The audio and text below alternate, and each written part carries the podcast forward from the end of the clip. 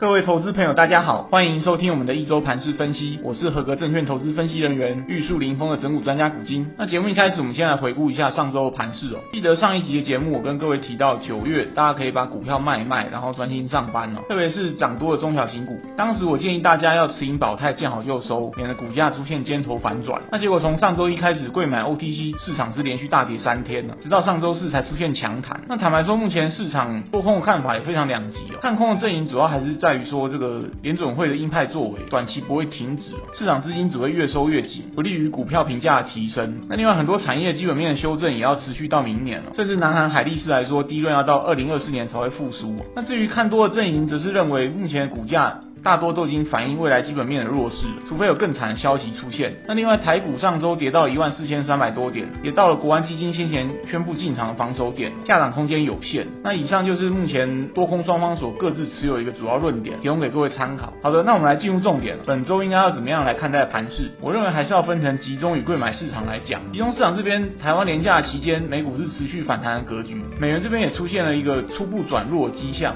连带使台币开始转升哦，这些都有助于台股指数本周一的反弹。不过我认为目前加权指数上涨压力是一层又一层。首先一万四千七百点是第一道关卡，假设能站稳的话，上面还有一万五千点的多空转捩点。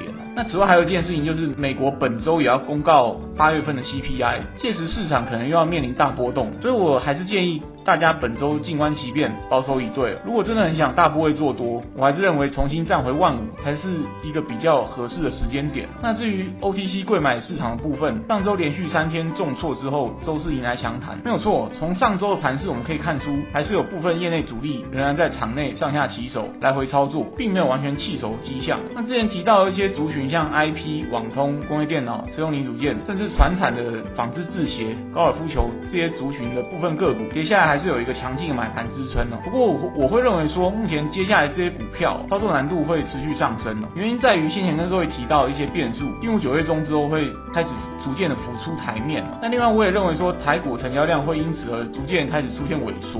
那这对于台股后续上攻当然不会是一件好事。所以如果你真的手痒想做热门创高的中小型股，我建议就是，那就浅仓遮止，并且手脚要快。那再来，我们看到焦点新闻的部分，上周苹果产品发表会，众所期待的 iPhone 只是推出了四款机型，价格平均比去年的十三多了两千元，算是反映通货膨胀。那市场的评价其实也蛮两极的，像华尔街还有台湾的投资圈，一如预期的，普遍都看好后续的一个消费者预购潮。不过坦白说，因为硬体规格还有手机功能也没有什么太突破亮点，所以一些国内外的评论家也有人唱衰啊，像台湾的九妹就说他还挺失望的。那我是认为说，反正卖的好或不好，很快就能够见真章了。只是说目前的风险在于说，之前台湾瓶盖股的股价位阶都算高，其实大家都已经多少反映了对 iPhone 十四上市的一个期望。那既然有了期望，后面就要担心会不会失望了。那最后来看看上周的一个强弱势族群哦，在筹码集中的强势股上面，还是集中在生技、网通、面板、水泥的股票。那基本上会偏向比较价值型的一个投资了。那至于筹码发散的弱势股，则是集中在金元双雄、航空双雄，还有金融股这些零零五零的成分股。那么就像我先前提到的，以做多来说，因为市场量能不足的关系，同一个族群的股票未必会齐涨。比如说面板三虎里面，财经会比较强。